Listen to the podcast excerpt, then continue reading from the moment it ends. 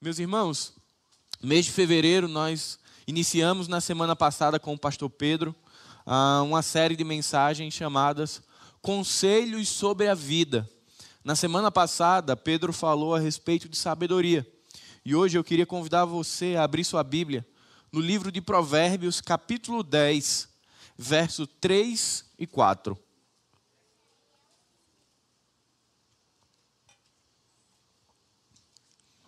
Provérbios capítulo 10, verso 3 e 4.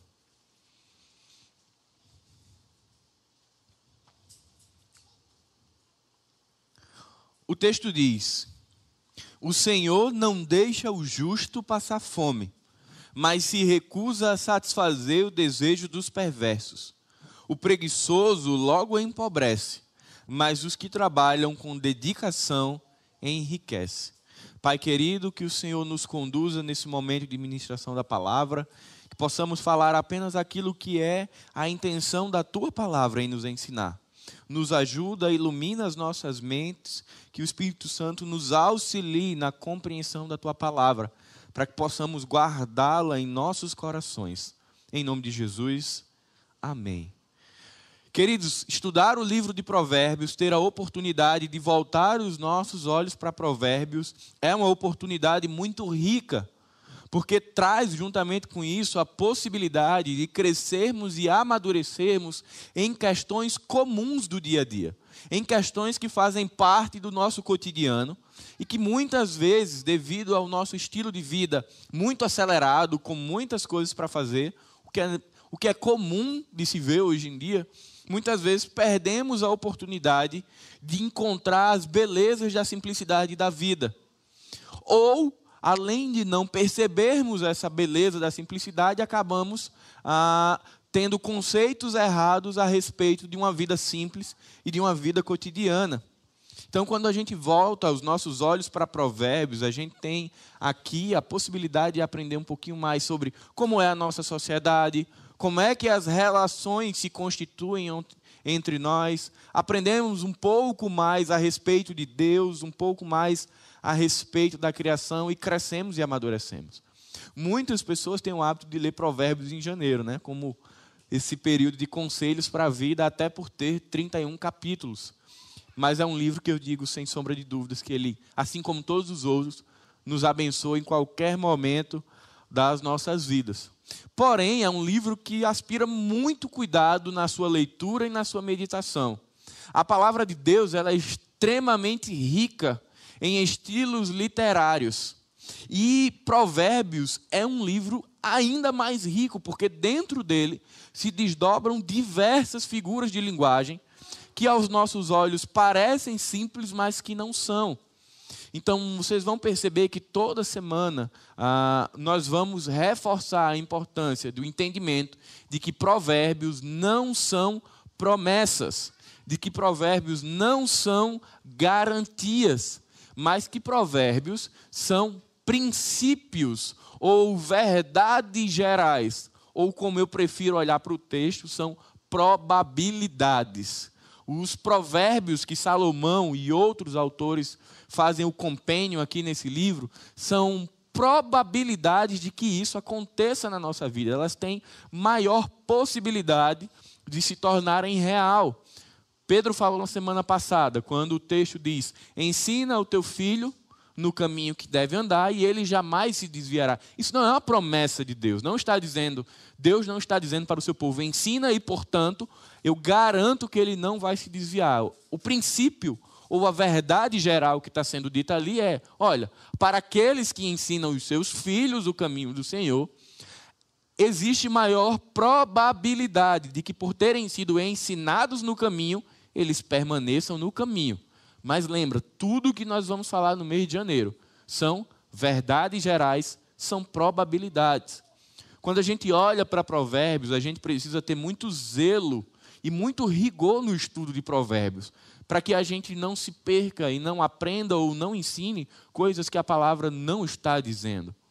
Provérbios tem figuras de linguagem como metáforas, como alegorias, hipérboles, paralelismos, poesia hebraica, tem muita coisa que a gente precisa é, usar o instrumento certo para escavar, para chegar na verdade que realmente o texto está querendo nos ensinar.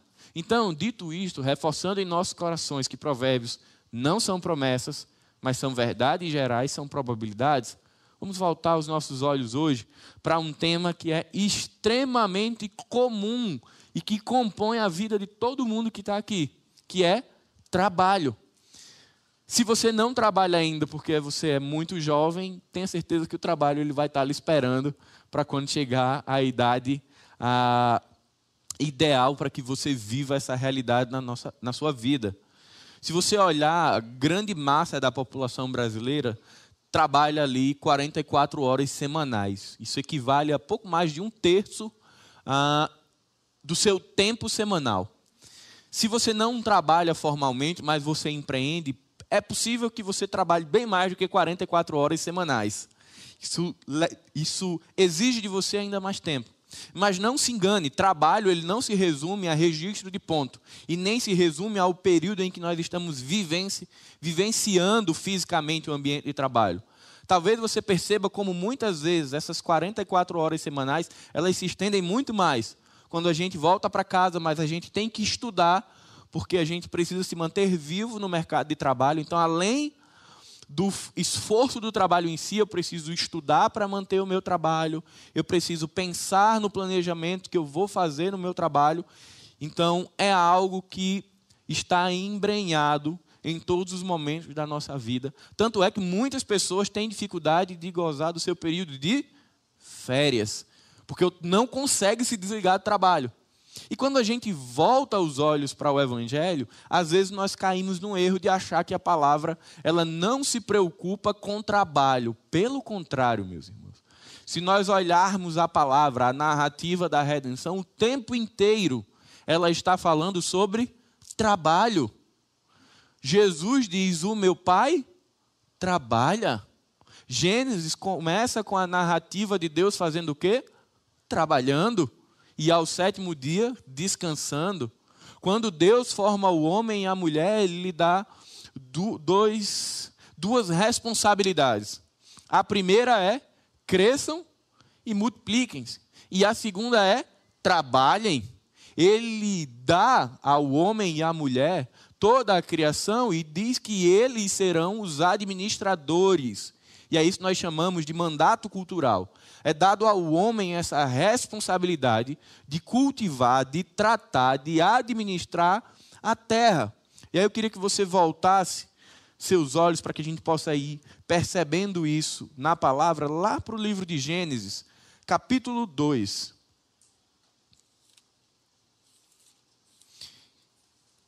Gênesis capítulo 2, verso 15.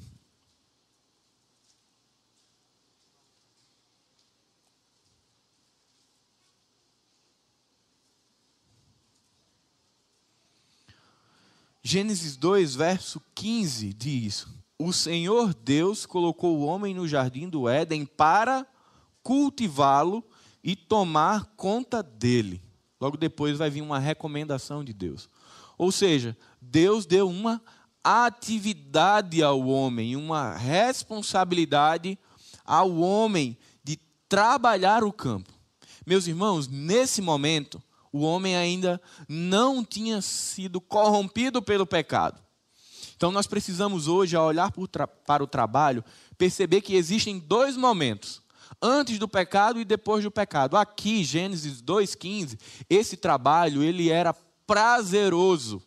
Ele era gostoso de ser feito porque a própria criação ela era colaborativa com o homem. Era responsabilidade do homem apenas cultivá-lo, arar a terra, é, usufruir da terra de maneira sustentável, mas as coisas aconteceriam de maneira espontânea para o sustento do homem. Mas aí nós sabemos o que acontece depois desse momento da história. A serpente aparece com uma mensagem de engano, Adão se silencia, e aí isso é muito importante, porque muitas pessoas olham, ah, serpente e Eva. Não, Adão estava ali com Eva, ele se silencia. Ele foge da responsabilidade do trabalho do homem. E o silêncio de Adão permite que a serpente ah, atinja o coração de Eva. Só que isso traz uma tragédia na vida da humanidade. E aí eu queria que você continuasse e voltasse os seus olhos para o capítulo 3 e deixasse aí no capítulo 3. E já já nós vamos ver o que é que aconteceu quando esse silêncio de Adão é, acontece. Mas quando a gente volta para a ideia de trabalho, o fato de trabalharmos 44 horas semanalmente, ou até um pouco mais, isso não é um problema. Essa não é a grande questão. O tempo de trabalho não é o problema. A questão é qual o significado ou qual o sentido que o trabalho tem no meu coração. Que posição que eu permito que o meu trabalho ocupe na minha vida. Nós não podemos, meus irmãos, nem sermos idólatras do trabalho, de acharmos que não, tudo provém do meu trabalho, da força do meu braço, mas nós também não podemos ser negligentes e, e cairmos numa ingenuidade de que as coisas vão vir espontaneamente na nossa vida. E aí muita gente às vezes olha para o, para o Antigo Testamento e vê Deus provendo tantos milagres e acredita que o maná vai cair todos os dias. O maná cai.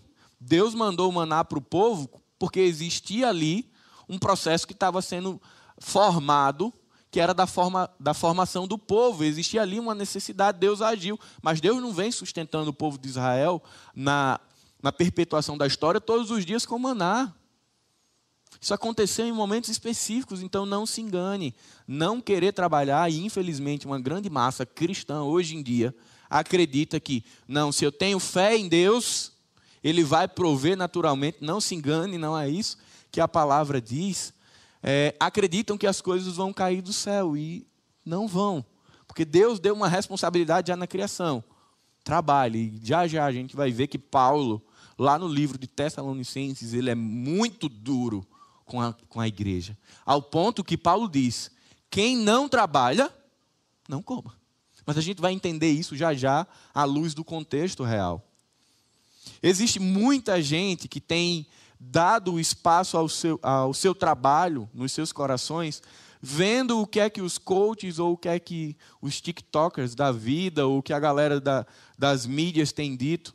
E aí ou se tornam workaholics, viciados em trabalho, você senta para conversar com ela e só tem trabalho, trabalho, trabalho, trabalho, trabalho.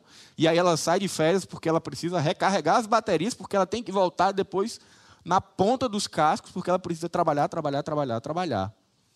E tem aquela galera que acha que dá para ir para a praia e também ficar lá ah, seis meses por ano e as coisas vão acontecer ah, de forma espontânea. E nenhum dos dois é o cenário que a palavra fala.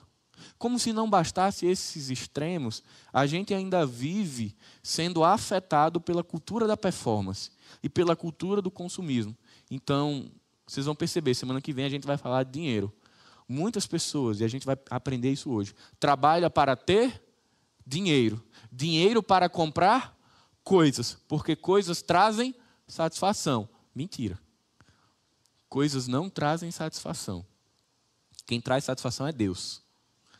A gente vai aprender que quando Deus dá ao homem trabalho, não é trabalho para ele ter dinheiro e dinheiro para ele comprar coisas e coisas para ele ser feliz. Não é para isso a gente vai aprender que quando Deus dá ao homem trabalho, ele dá com um propósito. E o propósito de nós trabalharmos, ou os dois maiores propósitos ser, são, primeiro, sermos cooperadores de Deus na história da redenção, e segundo, prover o sustento.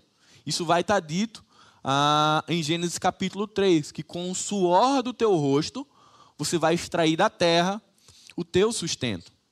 Mas a gente vive nesse turbilhão de informações. É, influenciadores dizendo o que fazer, a galera que só quer viver trabalho, as pessoas que acham que dá para ficar só balançando na rede e achar que as coisas vão acontecer e a gente cria algumas inverdades ou alguns erros terríveis sobre trabalho na nossa vida.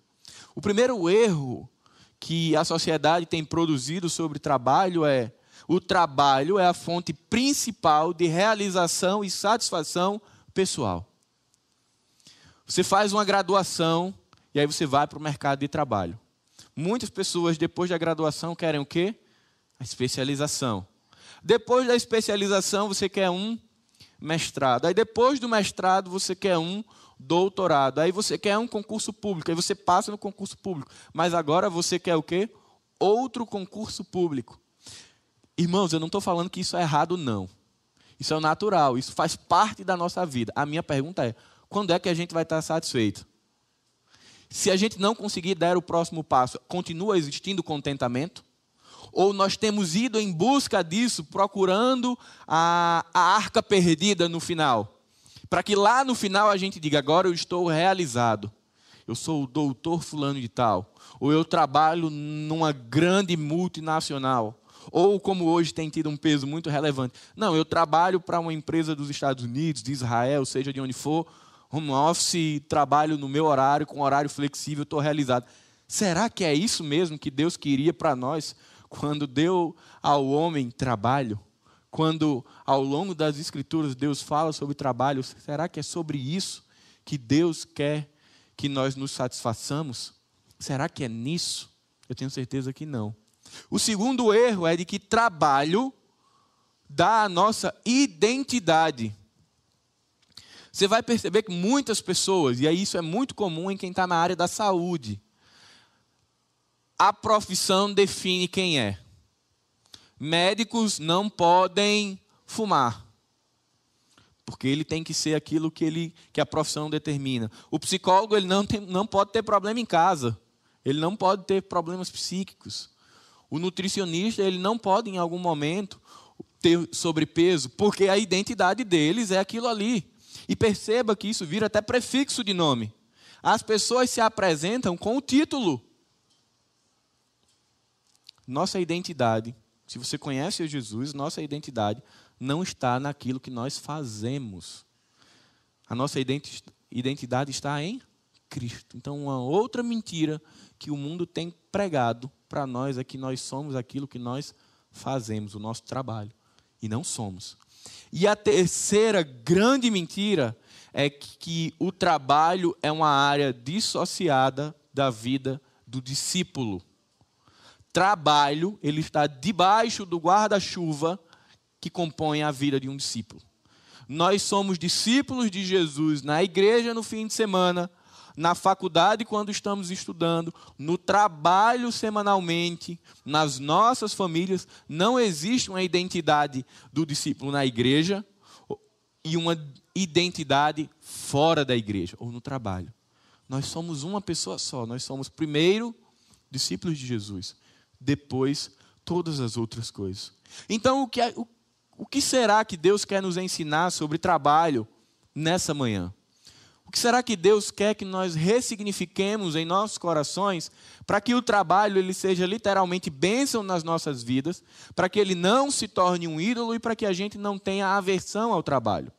Quando a gente volta os olhos lá para o capítulo 10 de Provérbios, versos 3 e 4, a gente vai ver que Salomão quer ensinar uma verdade geral nesses dois versículos.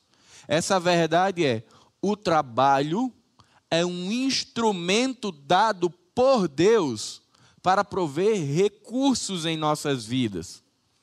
Mas somos nós quem administramos e usamos esse instrumento. Lembra? Trabalho é instrumento dado por Deus para prover recurso. Mas quem é o senhor desses recursos é Deus um instrumento, o trabalho é a pá, que nos permite ali garimpar, arar a terra. E quem usa esse instrumento somos nós e não Deus. Três princípios nessa manhã eu queria compartilhar com vocês. O primeiro princípio, ou a primeira verdade geral é: o trabalho é um meio e não um fim. Queria que você voltasse seus olhos para Provérbios 10, verso 3, parte A. O texto diz: O Senhor não deixa o justo passar fome. Isso aqui é um fundamento bíblico, é um fundamento ético, é um fundamento teológico. Deus não permite que os seus passem fome. Amém? E por que Paulo passou? E agora? E por que que Israel teve em alguns momentos da história, no cativeiro, no exílio, suprimentos baixíssimos de comida? E agora? Como é que a gente administra isso? E por que que os nossos irmãos cristãos muitas vezes passam por situações em que temporariamente eles passam fome? Como é que a gente faz para administrar na palavra de Deus quando as questões que brotam no nosso coração parecem estar em, em desacordo com a palavra. Eu fiz isso proposital, o amém. Porque o amém ele vem muito no eu creio que assim seja. E provérbios não é promessa. Provérbios é uma verdade geral, é uma probabilidade. Então, meus irmãos, Paulo passou fome, sim, ele fala isso temporariamente. Os hebreus passam momentos de baixo suprimento, porque o que Deus está ensinando aqui é que Deus ele provê o nosso sustento. Nós não vamos sucumbir a um período de fome. Mas há momentos em que, mesmo sendo filhos de Deus, nós podemos sim ser, infelizmente, acometidos da realidade do mundo por um desemprego, por uma inflação altíssima que o dinheiro ele simplesmente perde valor, ou períodos de catástrofes naturais que com certeza pessoas cristãs e não cristãs foram atingidas no nosso país, mas o que Deus está dizendo não é que não vai faltar todos os dias aquela provisão maravilhosa. O que Ele está dizendo aqui é: olha, eu vou te sustentar. Ele não está falando daquela fome orgânica que dá no final da tarde, você almoçou de 11 horas. Não é disso. Ele está falando da soberania e da provisão, provisão dele no todo da nossa vida. Você não vai sucumbir a um período de fome, porque Deus provê. Agora, isso não anula o fato de que nós podemos sim passar por problemas difíceis na nossa vida. Quando Deus fala de provisão a nós, Ele também está falando sobre o básico. Ele está falando sobre aquilo que é essencial. Quando Deus diz que Ele cuida dos seus, quando isso é narrado lá no Evangelho de Mateus, que assim como Deus cuida dos pássaros, de toda a criação, Ele cuida dos seus filhos, a ideia é de que Deus, essa promessa aí sim, de provisão, ela é do simples.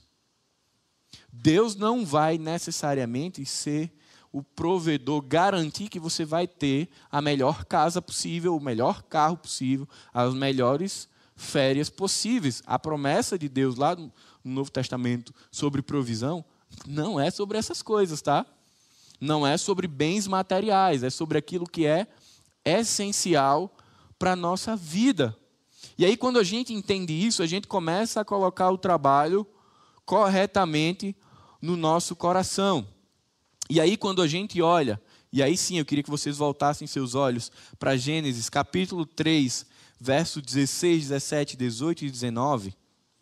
Quando a gente coloca tudo isso agora no pano de fundo e alia ao texto de Gênesis 3, que diz: A mulher, ele disse, só para situar a todos: homem e mulher são corrompidos pelo pecado, Deus chama os dois para um bate-papo. E aí Deus diz à mulher: Farei mais intensas as dores da sua gravidez, e com dor você dará luz. Seu desejo será para o seu marido, e ele a dominará. E ao homem ele disse: Uma vez que você deu ouvidos à sua mulher e comeu a árvore cujo fruto ordenei que não comesse, maldita é a terra por causa do pecado. Por toda a vida terá muito trabalho para tirar da terra seu sustento. Ela produzirá espinhos e ervas daninhas, mas você comerá de seus frutos e grãos. Com o suor do seu rosto você obterá alimento, até que volte à terra da qual foi formado, pois você foi feito do pó e ao pó voltará. Queridos, aqui o trabalho muda de dimensão. No início eu falei, o trabalho ele era prazeroso, era uma maravilha para o homem. Depois daqui ele vira dureza ele fica difícil, ele fica ralado. E realmente a gente quer acreditar nos influenciadores que falam do primeiro milhão aos 30, que vai ser maravilhoso trabalhar.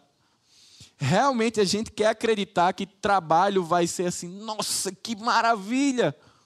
Vai ser duro, porque agora a consequência do pecado fez com que a própria natureza fosse flagelada, fosse corrompida, e agora o que era espontâneo da terra não é mais. Esse homem, essa mulher, essa humanidade vão ter que ralar muito, suar muito para tirar o seu sustento. Quem dirá o a mais do sustento? De maneira geral e universal, a maioria esmagadora da população, ela é sustentada pelo suor do seu trabalho. Ela trabalha durante o mês para no final do mês ter a provisão para o início do próximo, para pagar as contas, para fazer a feira e assim continua. E aí a relação de necessidade fica sempre muito forte, porque dá aquela impressão que no mês que eu não tiver trabalho, e agora quem me sustenta? Aí lembra, quem provê os recursos é Deus.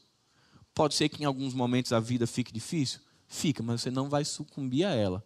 E aí Salomão diz: aqueles que trabalham, eles têm maior probabilidade, não é promessa, de serem ricos. E já já a gente vai perceber que Salomão não está falando de riqueza monetária, não é saldo bancário. E a maioria dessas pessoas estão o tempo inteiro sendo envolvidas e consumidas por essa ideia de que eu preciso trabalhar para me manter, eu preciso trabalhar para me manter. E isso ganha uma dimensão no coração delas, ou muitas vezes, queridos, nos nossos corações, que quando a gente se pergunta onde está Deus, às vezes ele fica ali ou sem espaço ou com um espaço bem pequeno. O que eu estou querendo dizer é que trabalho não é o fim. Você não caminha todos os dias para chegar ao trabalho. Não é ele que provê os recursos para a sua vida. Quem provê os recursos para a sua vida é Deus. Só que para chegar a esses recursos, o trabalho se torna um meio. É a estrada pela qual Deus permite que nós façamos a extração do nosso sustento, entende? Não é que você trabalha porque é Ele quem te dá as coisas, não. Quem supre a minha vida, quem supre a sua vida, é Deus e sempre será Deus. E se algo lhes faltar aqui, nessa terra, ok, acontece, porque nós temos sido péssimos administradores daquilo que Deus nos deu. Então a gente sofre porque nós administramos mal aquilo que Deus nos deu para trabalhar. Mas aí Deus nos dá o trabalho como instrumento de extração. Mas se faltar, meu irmão, nessa terra, não vai faltar no céu. Um texto que sempre fala aos meus corações é Abacuque. Ainda que falte. O quê? Quem lembra? Fruto na videira. Eu me alegrarei no Deus da minha salvação o fim da jornada de Abacuque não era sustento, não era provisão, era Deus. Lógico que sustento e provisão é importante, lógico que isso faz parte do nosso cotidiano, mas se em algum momento, por algum espaço de tempo não tiver, amém, porque Deus continua sendo o sustento e a provisão em nossas vidas. Então, primeiro eu ensino: trabalho não é fim, trabalho é meio. Sua vida não é para o trabalho, sua vida ela contém trabalho. Segunda lição, cuidado com preguiça e negligência. Queria que você voltasse seus olhos para o verso 4, parte A. O preguiçoso logo empobrece. A ideia de Salomão aqui é apontar que as pessoas que são negligentes, sem vigor, desinteressadas, sem empenho, ou que utilizam de maneiras fraudulentas, elas têm a maior probabilidade de se tornar pobres. Quando a gente olha para toda a literatura sapiencial no Antigo Testamento, a gente vai ver que as motivações de, da pobreza do homem são as mais diversas. A gente vai ter pessoas que se tornaram pobres por falta de disciplina no trabalho, pessoas que se tornaram pobres, pobres porque consumiram tudo que tinham e não administraram bens, se tornaram pobres por causa da injustiça de outros, se tornaram pobres pela consequência de seus pecados, e outras que se tornaram pobres por negligência e preguiça.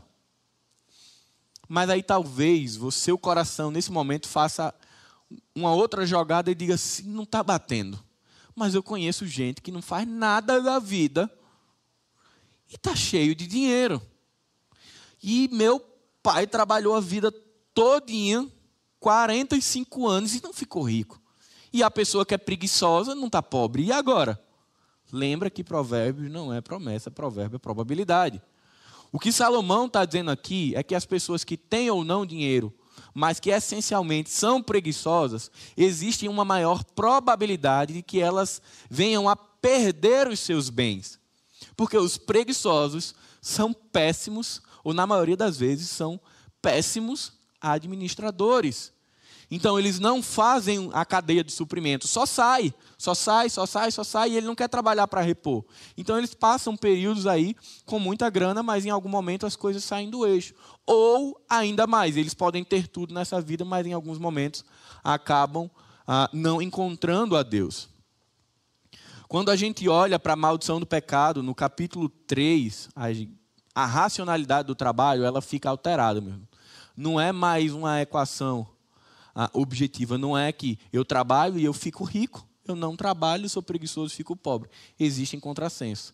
Talvez você seja um daqueles que trabalha, trabalha, trabalha, trabalha, trabalha já há muito tempo e ainda não ficou rico. E talvez você não fique rico. Pelo menos não da riqueza que veio à sua mente. Pelo menos não da riqueza monetária. Então, de que riqueza será que Salomão está falando? O que é que a preguiça? Por que, que Salomão incita tanto que a preguiça, ou que a ausência de disciplina, a ausência de esforço vai afetar tanto a sua provisão? A ideia aqui é que aquele que é preguiçoso, que não é diligente, que não é atento, ele acaba sendo surpreendido pelas intempéries da vida ele não percebe que o mercado está mudando, ele não percebe que ele está indo mal no trabalho, ele não percebe que os fundos de reserva que ele tem estão indo embora. E quando ele menos espera, ele diz: O que, é que aconteceu? Tudo que eu tinha se esvaiu, tudo que eu tinha sumiu. Mas o problema maior é quando esse preguiçoso é crente. Aí o problema é pior ainda. Porque além de ser preguiçoso e preguiça ser um pecado, ele é desorientado porque ele não olha para a Bíblia e não entende de fato o que é que Deus promete. E a maioria dos preguiçosos, crentes, eles acreditam em umas coisas que não faz sentido. Eles têm um romantismo gospel que norteia suas vidas, que eles acreditam que assim, olha, eu vou fazer um concurso agora. E meu irmão, ore comigo.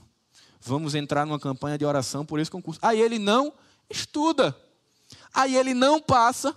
E aí a cabeça dele de preguiçoso diz assim: foi livramento. Você conhece alguém que já fez isso? Te pediu para orar com ele pelo concurso que ele não estuda e ele não passa, aí foi livramento de Deus.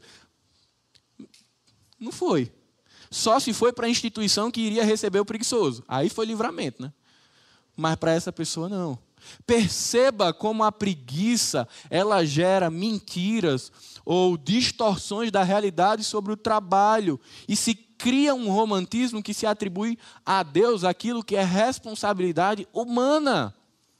Pensar trabalho na nossa vida, se nós somos cristãos, é ter o desafio de colocar na balança soberania divina, de que sim, é Deus que provê, mas do outro lado, responsabilidade humana, um instrumento para provisão é meu.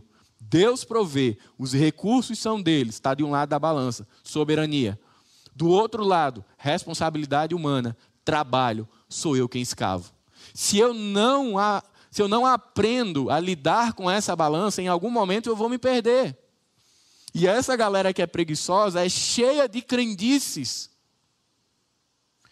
Sim, nós temos que orar para o concurso público, sim, nós temos que orar para entrar num novo emprego, sim, nós temos que orar sobre as nossas formações, sim, para que Deus nos oriente, mas meu irmão, não acredite que simplesmente você vai ficar parado e que Deus vai mandar um anjo com a bandeja na mão entregar a você. A igreja de Tessalonicenses caía muito nesse vacilo e ficava lá nas suas enlocubrações, conversando besteira e perdendo a essência, Paulo vai lá e dá uma chamada na igreja de Tessalonicenses, que basicamente ele diz assim, ó, vamos acordar, vamos deixar de conversar sobre essas ilusões e vamos trabalhar, ou vocês não querem comer. Paulo bate a real para eles, diz, olha, Deus é sustento, Deus provê, Deus sustenta a igreja, mas vocês precisam trabalhar. Essa relação de trabalho, ela precisa ter tanto cuidado na nossa vida que talvez você já tenha ouvido falar E isso é triste o que eu vou falar aqui. Que muitas pessoas dizem assim: eu não gosto de trabalhar ou de fazer negócio com crente. Isso é terrível. Porque quer ganhar vantagem. Porque ele é o. A terra. Você tem arado a terra na área do seu trabalho? Ou você tem sido negligente e preguiçoso? Terceira lição: devemos ser diligentes com o nosso trabalho, ou seja, esforçados, disciplinados com o nosso trabalho. Parte B do verso 4 diz: Mas os que trabalham com dedicação enriquecem. Você já está rico? Tem trabalhado bastante? Eu tenho trabalhado bastante, mas ainda não fiquei rico. Não de dinheiro. Nesse momento, talvez você também esteja se perguntando sobre as pessoas que trabalham muito, ou talvez você trabalha muito, mas ainda não é rico ou não ficou rico. Se veio isso à sua mente, de novo, lembre-se que provérbios não são promessas, eles são probabilidades. Se você quer ter uma realidade mais confortável de vida, é necessário que você trabalhe. O trabalho não é o fim, ele é o meio. Recursos são de Deus, trabalho é instrumento para acessar esses recursos. A primeira coisa que precisamos colocar em nosso coração é que o fruto do nosso trabalho não é necessariamente ou somente riqueza material. Ele também produz riqueza material. Mas ele é, antes de riqueza material, fruto da obediência a uma responsabilidade que Deus deu. O trabalho, ele tem o propósito de nos sustentar, mas também de nos fazer cooperadores com o reino de Deus. Lembra do que Paulo fala aos Colossenses quando ele diz que à igreja já foi dada toda a sorte de bênçãos, ou em algumas versões de riquezas espirituais que estão guardadas nas regiões celestiais. A riqueza do evangelho, ela não é comprada. Ela não vai ser medida em reais nem em milhões. Quando Mateus fala lá no capítulo 5, do verso 45 ao 46, ele diz: Deus faz com que seu sol se levante sobre maus e bons, e a sua chuva sobre justos e injustos. Meus irmãos, eu, eu gosto muito desse tema, que em Eclesiastes é muito tratado, né? que é a inquietação do homem com a prosperidade do ímpio. Se você não viveu isso, amém, mas você já ouviu alguém, algum cristão inquieto, porque tem outra pessoa do lado dele que não serve a Jesus e está prosperando, e ele fica pistola porque ele não diz que quer o mal do outro, obviamente, mas ele diz assim: não tem como. Eu sirvo, eu adoro, eu estou no ministério, eu canto, eu sou fiel nos meus dízimos e ofertas e eu não estou prosperando. A pergunta correta é: você está trabalhando? Porque o que Mateus está dizendo é que, veja bem, a, a, a dispensação do recurso Deus manda chuva só na casa de Paulo, né? E seca para quem não é crente. É assim? Não. Paulo vai plantar, aí Deus manda sol e chuva só ali para o lote de Paulo para que ele prospere. Para os outros não. É assim? Não, não é. Deus, ele dispensa sol e chuva, ou seja, recursos essenciais para o trabalho, e lá em Mateus se usa muito a ideia da agronomia como ilustração. Ele dispensa para todos. A questão é que muitas vezes tem alguém aqui no seu lote que está dizendo: Eu vou ficar aqui, lá vem chuva, Deus abençoe. Ele nem jogou a semente. Mas a fé dele, que às vezes está tão bizonha, ele acredita que sem ter lançado a semente, vai brotar. Puf, Deus mandou. E a outra pessoa que às vezes não conhece a Jesus, ela está lá. Ela diz: Poxa, janeiro é um período, janeiro e fevereiro é um período de chuva eu vou começar a arar a minha terra. E ela começa a fazer os leirões. E o crente está ali. Estou orando, meu irmão, estou orando. Entra na campanha comigo. E o cara do lado arando a terra. Prepara a terra. Aí o camarada vai lá e compra as sementes. E aí ele planta a semente. Vem a chuva, germina no dele e não a do crente. Realmente é sobre Deus? Será que realmente o fruto desse trabalho ele está falando sobre Deus ou sobre a gente? Ele está falando sobre a gente. A gente precisa entender que os frutos materiais do nosso trabalho, eles vêm com diligência, com disciplina, com empenho, com dedicação e com compromisso. Porque Deus tem dispensado as possibilidades tanto para justos quanto para injustos. Meus irmãos, não acredite que o fato de você ser filho de Deus lhe dá um bônus adicional no que diz respeito ao trabalho, ou que lhe dá uma condição adicional. Vamos aqui, por exemplo, a eu e Adão. A gente investe o mesmo valor na mesma aplicação financeira. Aí Adão é cristão, aí o de Adão rende X%, aí o meu rende 10% do que Adão. Não é assim. O fato de sermos filhos de Deus nos dá garantias, meus irmãos, na eternidade.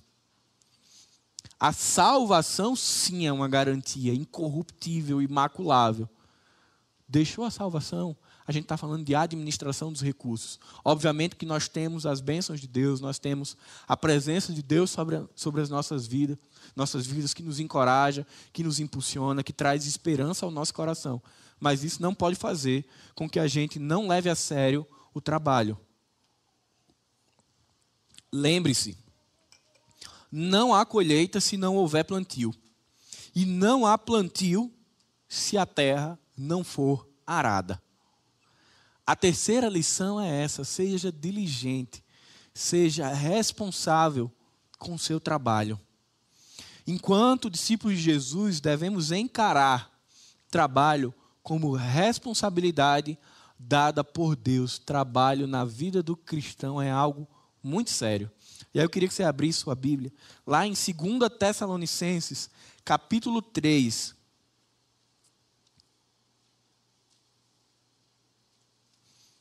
Se você ainda tiver assim, poxa, estou concordando muito com o que o pastor está dizendo, não, esse negócio que eu tenho que estar tá trabalhando muito o tempo inteiro, que conversa é essa? 2 Tessalonicenses, capítulo 3, do verso 6 ao 12. Presta bem atenção no que Paulo vai falar à igreja. E agora, irmãos, nós lhes damos a seguinte ordem em nome de nosso Senhor Jesus Cristo. Mantenham-se afastados de todos os irmãos que vivem o quê? Ociosamente, ou em outras versões, que vivem de maneira preguiçosa e não seguem a tradição que receberam de nós. Pois vocês sabem que devem seguir nosso exemplo. Não ficamos ociosos quando estivemos com vocês, nem nos alimentamos às custas dos outros. Trabalhamos arduamente dia e noite, a fim de não sermos um peso para nenhum de vocês. Embora tivéssemos o direito de pedir que nos alimentassem, queríamos lhe dar o exemplo quando ainda estávamos com vocês, lhes ordenamos: quem não quiser trabalhar não deve comer. Contudo, soubemos que alguns de vocês estão vivendo ociosamente, recusando-se a trabalhar e intrometendo-se em assuntos alheios. Ordenamos e insistimos em nome do Senhor Jesus que sosseguem, ou seja, ou seja, parem de ficar de bobeira e trabalhem para obter o próprio sustento.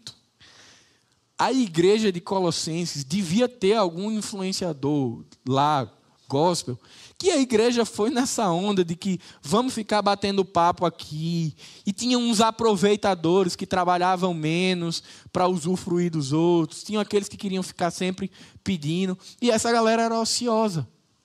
E ficavam dando espaço ao seu coração a conversas tolas. Paulo chega, meus irmãos, e isso aqui é uma pancada tão forte no coração da igreja de Tessalônica, que é como se ele desse assim várias palmas e dissesse: Ei, pessoal, bora, bora, bora, vamos trabalhar, vocês estão aí de bobeira. As palavras de Paulo continuam sendo extremamente necessárias hoje.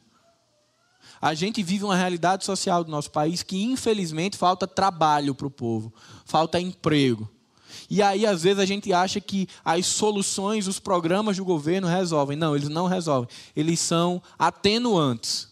Eles minimizam os impactos da desigualdade social, mas não é a solução. A gente tem de um outro lado as pessoas romantizando de que não, se o governo não resolve, vamos apenas ficar aqui esperando que Deus mande o sustento. E as coisas também não são assim. Deus deu uma responsabilidade a todos os homens e mulheres, que é trabalho. Infelizmente, por causa do nosso pecado, por causa da má administração do mandato cultural, falta emprego. E aí falta renda. E aí tem que se criar programas para corrigir um problema que foi criado pelo pecado. Sabe qual é a solução para isso? Muita gente inteligentíssima no meio cristão tem errado uma coisa simples. A forma de corrigir miséria no mundo é com programas de governo ou mudando a economia. A forma de mudar a miséria no mundo é as pessoas encontrando Jesus e voltando a ser bons administradores daquilo que Deus deu. Porque não adianta programa governamental, não adianta campanhas miraculosas se o homem continuar sendo um péssimo administrador daquilo que Deus deu. Ele sempre vai reger a sua administração de maneira errada. E quando ele rege errado, ele colhe frutos amargos. Então a solução para a miséria não é governo, não é dinheiro, é Jesus na vida das pessoas. É Jesus na vida, talvez, de quem governa, de quem realmente pode influenciar, para que a partir do Evangelho as coisas se reflitam no trabalho prático. Então não se engane, não somos nós, não é a mão humana que corrige miséria, é Deus. Porque, como foi falado em Gênesis 3,17, maldita é a terra por tua causa, com sofrimento comerás dela todos os dias da tua vida esse problema causado pelo pecado, ele só vai ser inteiramente corrigido, meus irmãos, quando houver um novo céu e uma nova terra. Aí as coisas voltam ao princípio. Até lá, a gente colhe frutos amargos. E como é ensinado por Moisés em Gênesis, a gente precisa trabalhar para prover sustento. Filipenses 4, 12 a 13 Uh, Filipenses é a carta da alegria. Paulo diz algo que é muito importante. Talvez você chegou aqui hoje e você se enquadre entre aqueles que têm trabalhado muito e não têm tido um retorno financeiro. Ou aqueles que talvez não esteja tendo no momento oportunidade de trabalho. E isso tem trazido muita ansiedade ao seu coração. Filipenses 4, 12 e 13 diz: Sei viver na necessidade e também na fartura. Aprendi o segredo de viver em qualquer situação, de estômago cheio ou vazio, com pouco ou com muito. Posso todas as coisas por meio de Cristo que me fortalece. Meu irmão, lembre-se: trabalho é instrumento de Deus para prover recursos. O dono dos recursos é Deus. Mas lembra de uma coisa: a existência ou a ausência dos recursos materiais na sua vida não deve definir contentamento. Não deve definir quem você é. Lembra lá do início da mensagem? Os erros mais comuns sobre o trabalho? Trabalho gera satisfação. Trabalho diz quem sou. Trabalho é uma área à parte da vida do Evangelho. A gente termina essa mensagem lembrando três coisas. Jesus é quem produz satisfação. Quando você entende que é Jesus que produz satisfação, você aprende a viver satisfeito quando o teu trabalho produz frutos materiais, mas também quando ele não produz. Quando você entende que a sua identidade, que o seu DNA está em Cristo e não na sua profissão, você deixa de olhar seu trabalho como algo só penoso e você começa a olhar para ele como uma vocação. Nós somos uma igreja que fala muito de vocação. Quando eu olho para o que nos aguarda amanhã, ou para alguns de vocês ainda hoje, e eu entendo que a minha identidade não é o meu cargo, mas é Jesus, eu olho para a minha tarefa e digo assim: o que é que essa tarefa pode fazer para ajudar ao reino de Deus a crescer? Para que eu seja um cooperador por meio do meu trabalho. E em contrapartida, além de cooperar com Deus, ainda recebo sustento. Meus irmãos, a gente tira o trabalho daqui no nosso coração e coloca ele no lugar correto. Lembra do início? Não é sobre trabalhar muito nem sobre trabalhar pouco. Não é sobre estudar muito nem sobre estudar pouco. É sobre onde é que o seu trabalho tem sido guardado no seu coração. Não permita que ele seja um ídolo. Não permita que ele ocupe o lugar que é de Jesus. Trabalho é para nos levar em obediência a Deus, para sermos cooperadores do reino. E em contrapartida, como benefício adicional, termos provisão e sustento. No livro Uma Fé Pública, é dito: o trabalho de cada um de nós é, portanto, uma pequena contribuição para a grande tapeçaria da vida que Deus vem tecendo desde a criação. Esse é o significado supremo do trabalho. Cooperadores de Deus, recursos, provisão, soberania de Deus. Ele governa todas as coisas, Ele é o Deus de todas as coisas. Quem escava, quem ara a terra, quem faz o leirão somos nós. Responsabilidade humana, papel do homem. Querido Deus, nós queremos te agradecer, Senhor. Porque o Senhor tem sido um Deus bondoso, zeloso, que tem nos permitido, Senhor, aprender da tua palavra.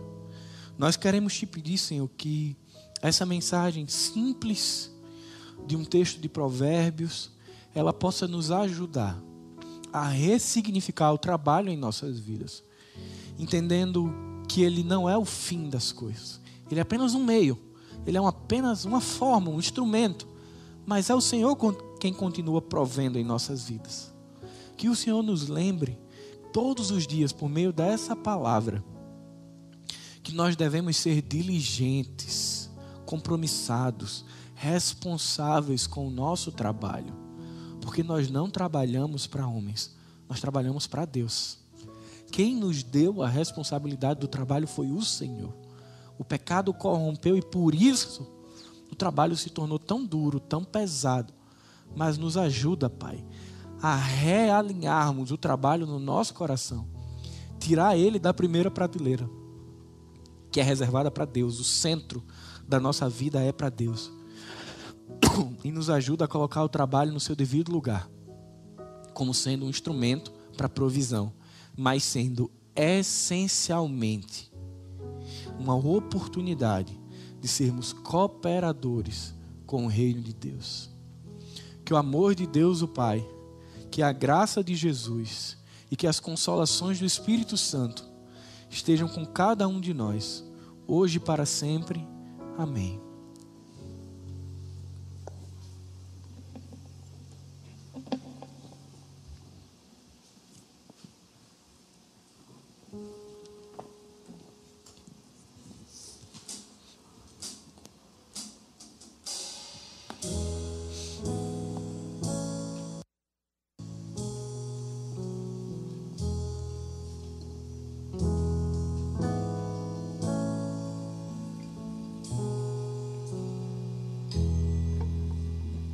Somente